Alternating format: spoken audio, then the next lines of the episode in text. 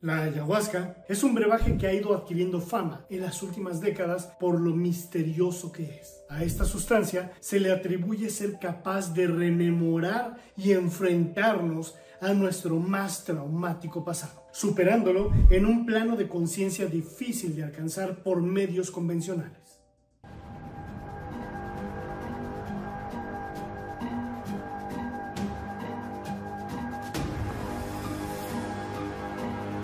¿Qué tal amigos y buscadores de la verdad?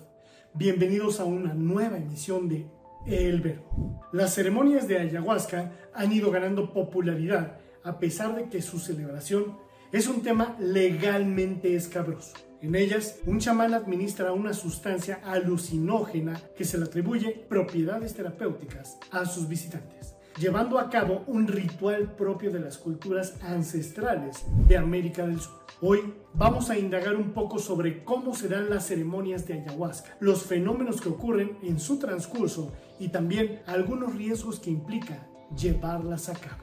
La ceremonia de ayahuasca es el nombre con el que se conoce a una práctica ancestral de los pueblos originarios del Amazonas.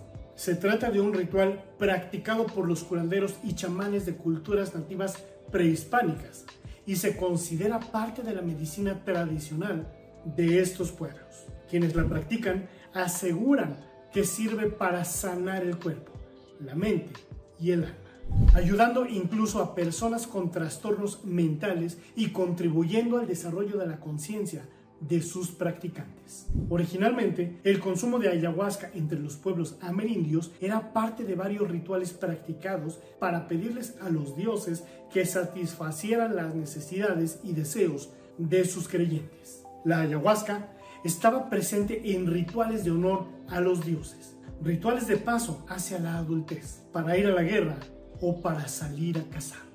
También, y muy relacionado para lo que se usa hoy en día, esta sustancia se consumía en rituales para sanar enfermedades que, según las creencias de los nativos del Amazonas y otras regiones de América, eran producto de maleficios, magia negra, envidias y venganza. En las ceremonias de ayahuasca actuales, de acuerdo a sus defensores, es posible experimentar un estado no ordinario de conciencia que permite conectar con nuestra sabiduría interior y experimentar un proceso de autosanación y autoconocimiento. Con ella se viven intensas catarsis, purgas físicas y mentales, que permiten liberar bloqueos emocionales, psicológicos y espirituales. Pero, ¿De qué se compone exactamente la ayahuasca? Se trata de un brebaje que se elabora a través de la decocción de una liana que crece en la selva, la planta de la ayahuasca, junto con hojas de otra planta, la chacruna. El resultado es una poción con potentes efectos psicoactivos y que para quienes la consumen y defienden su uso tiene poderes sanadores. Al beberse, provoca alteraciones en la percepción y la cognición, o en juicio de quienes la toman, abre puertas que la mente tendría cerradas como mecanismo de autodefensa. Los chamanes a cargo de las ceremonias de ayahuasca parten de la idea de que a lo largo de nuestras vidas vamos acumulando varios traumas y conflictos. Lejos de solucionarlos de forma racional y efectiva, lo que hace nuestra parte consciente es esconderlos como si nunca hubieran existido. De esa manera, los problemas no provocan un dolor consciente, pero siguen de una u otra forma afectándonos al estar todavía irresueltos. Siguen ahí, condicionando sin saberlo muchos aspectos de nuestra vida, relación con los demás y con nosotros mismos.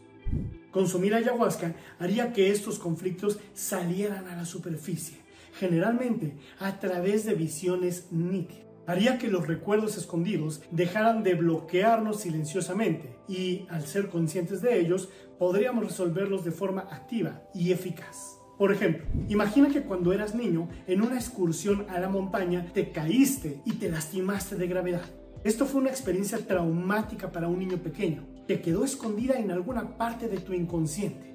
Los consumidores de la ayahuasca defienden que en este caso concreto, tomarla podría mostrarte con nitidez aquel recuerdo. Y ahora que tu mente es adulta y madura, es capaz de ponerlo en su sitio. Este trauma infantil sería juzgado por nuestro pensamiento adulto, viendo que no fue para tanto y que esa sería la explicación de por qué hoy no te gusta nada la naturaleza ni las alturas. Sin embargo, lo que suele suceder muchas veces es que el recuerdo que aflora no es tan simple. Tras tomar ayahuasca, aparecen episodios intensos de todo tipo de recuerdos, experiencias, sensaciones y emociones que nos sirven para ver cuál es la causa de nuestros problemas vitales, qué es lo que no funciona en nuestra pareja o si fuimos víctimas de abuso en nuestra tierna infancia. No es una droga para divertirse, ni de gusto agradable. En las ceremonias de ayahuasca hay sensaciones desagradables, pues el viaje que se hace con ellas en muchas ocasiones no resulta placentero en lo absoluto. No obstante, quienes la usan afirman que es una herramienta muy poderosa para reconectar con uno mismo, para deshacerse de aquellas emociones, pensamientos y recuerdos reprimidos que nos impiden ser felices y para conocer un plano de la existencia al que no se puede tener acceso desde el plano terrenal. ¿Cómo se hace la ceremonia? Cada chamán tiene su propio método. No obstante, en la mayoría de las ceremonias de ayahuasca podemos ver una serie de pasos comunes que facilitan, de acuerdo con sus practicantes, la introspección y la liberación de traumas y recuerdos enquistados en las profundidades de su mente.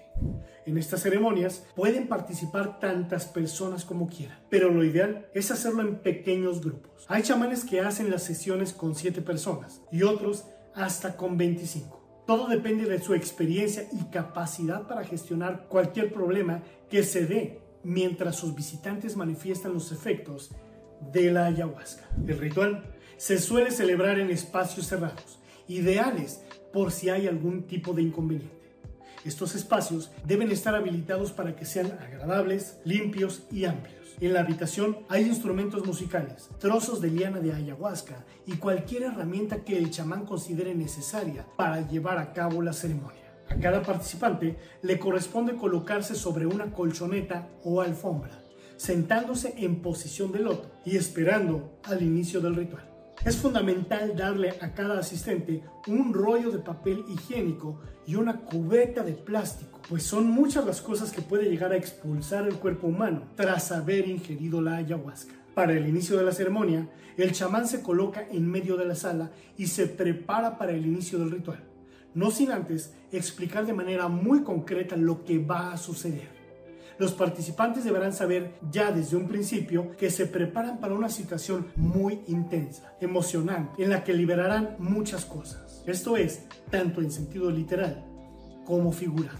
Pues con el brebaje no solo se liberan emociones, la planta de la ayahuasca tiene efectos muy intensos sobre el cuerpo humano. Los chamanes le atribuyen poderes de purificación y no es de extrañarse, pues tomándola el cuerpo se purga. Sudoración excesiva, lagrimeo, micción y excreción excesiva y vómitos.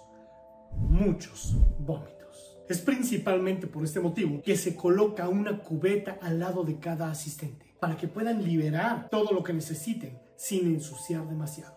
Los efectos de la ayahuasca hacen que las personas vean con claridad qué es lo que están expulsando, sus traumas o bloqueos, que se están quitando de encima y se van con sus vómitos y lágrimas. Puede que uno vea en su vómito el ladrillo metafórico que representa su represión. Otro, que sus lágrimas representan todo el sufrimiento que han callado durante años de maltratos. Este paso es lo desagradable, pero los chamanes aseguran que el alivio viene de inmediato. Antes de iniciar la ceremonia, los chamanes recomiendan que nadie se asuste si su viaje se descontrola. Eso es algo poco común, aunque no deja de ser una posibilidad. Los buenos chamanes, expertos en ceremonias de ayahuasca, disponen, o al menos eso aseguran, de herramientas para volver a centrar a quien se encuentre demasiado mal. No obstante, también avisan que para sentirse mejor que nunca, primero es necesario pasar un rato muy incómodo, enfrentándose cada uno a sus propios miedos. Se tiene que dejar que esta medicina trabaje, algo que nunca es fácil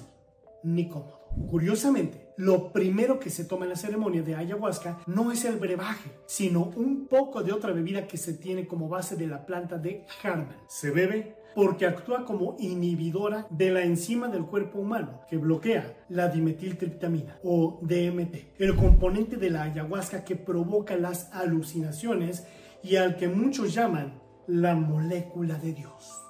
El chamán va dándole a cada asistente un poquito de esta bebida de Harmal. En principio, este brebaje no tiene ningún efecto físico, aparte del de conseguir que la DMT de la ayahuasca surta efecto. No tiene buen sabor. Hay quienes dicen que sirve para relajarse un poco antes de llegar a la parte intensa de la ceremonia. Este brebaje tarda unos 10 minutos en hacer efecto, siendo ese lapso de tiempo el necesario para empezar con la ceremonia propiamente dicha. Lo que hacen los chamanes a partir de este punto es apagar las luces y encender velas. Con la botella de la ayahuasca en la mano, el chamán enciende un cigarro hecho con una planta de tabaco e insufla el humo hacia la boca de la botella. Se levanta y pronuncia algunas palabras místicas, mirando hacia los cuatro puntos cardinales. Los rezos son muy variados, dependiendo de la cultura del chamán y la corriente religiosa que siga. La temática de los mismos puede versar sobre los espíritus de la madre naturaleza, el fuego y el agua, la protección del colibrí dorado, o el poder del jaguar.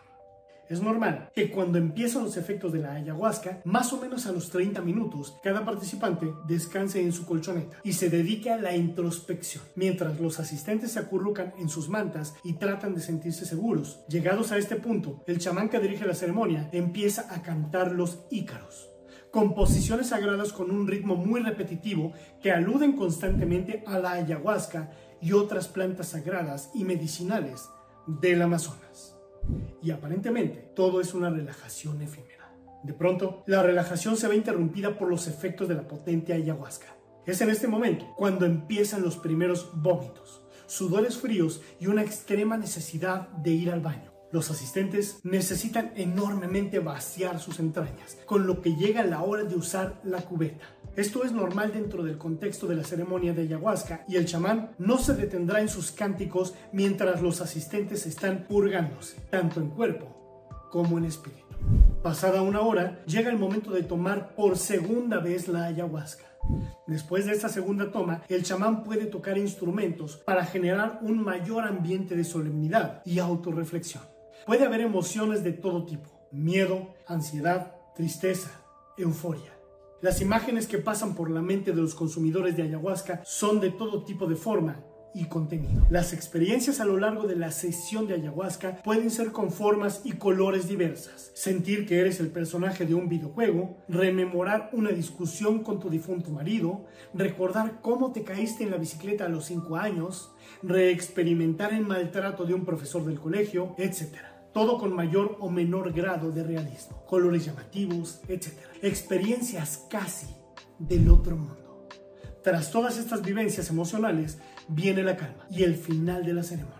Los efectos después de este episodio suelen ser leves, no mayores a los de una resaca por alcohol común. De hecho, el grado de lucidez y bienestar físico y emocional de los asistentes llega a ser tan alto que suelen conversar sobre lo que han vivido durante la ceremonia. Se da por concluido el ritual cuando los participantes están todos en calma y consigo mismos. Y hasta aquí todo bien. Sin embargo, la ayahuasca no es para todo el mundo.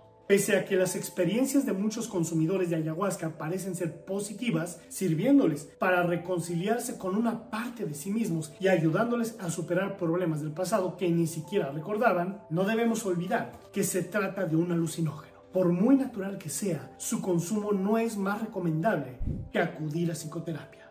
Pero de momento, su consumo no se puede recomendar dado sus riesgos reales, que superan los poderes terapéuticos aparentes. La ayahuasca no es apta para todo el mundo. Se sabe que puede causar cuadros psicóticos graves e irreversibles, mayormente a personas con antecedentes de psicopatología, como esquizofrenia o trastorno bipolar. La toma de la ayahuasca es incompatible con la toma de psicofármacos, como los antidepresivos y ansiolíticos, y nada recomendable combinado con cualquier medicamento de farmacia. Esta recomendación no quiere decir que la ayahuasca no disponga de verdaderos efectos terapéuticos, pero todavía no se dispone de suficiente información científica como para sacarle un provecho terapéutico seguro. Su investigación es prometedora, al igual que con la planta del cannabis. De conseguir extraer sus principios activos terapéuticos, serviría para fabricar fármacos útiles para combatir trastornos mentales y problemas psicológicos como la depresión, la ansiedad o las adicciones. Quiero que sepan algo. En más de una ocasión he estado tentado a participar en una toma de ayahuasca. Todo por supuesto con fines periodísticos y documentales. Pero por alguna razón, siempre que he estado cerca de hacerlo, me he hecho para atrás. Aunque tal vez algún día me anime.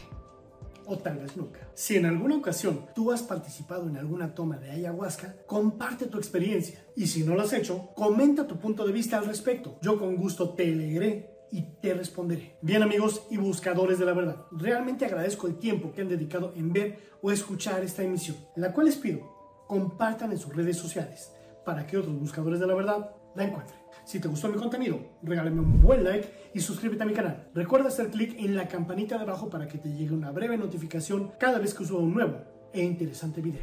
Por cierto, no olvides visitar la página web oficial de El Verbo, www.elverbo.org, en donde encontrarás noticias, artículos de lectura y libros descargables totalmente gratis. Recuerda, elverbo.org. Les deseo mucha luz y que en verdad sean libres. Gracias y hasta la próxima.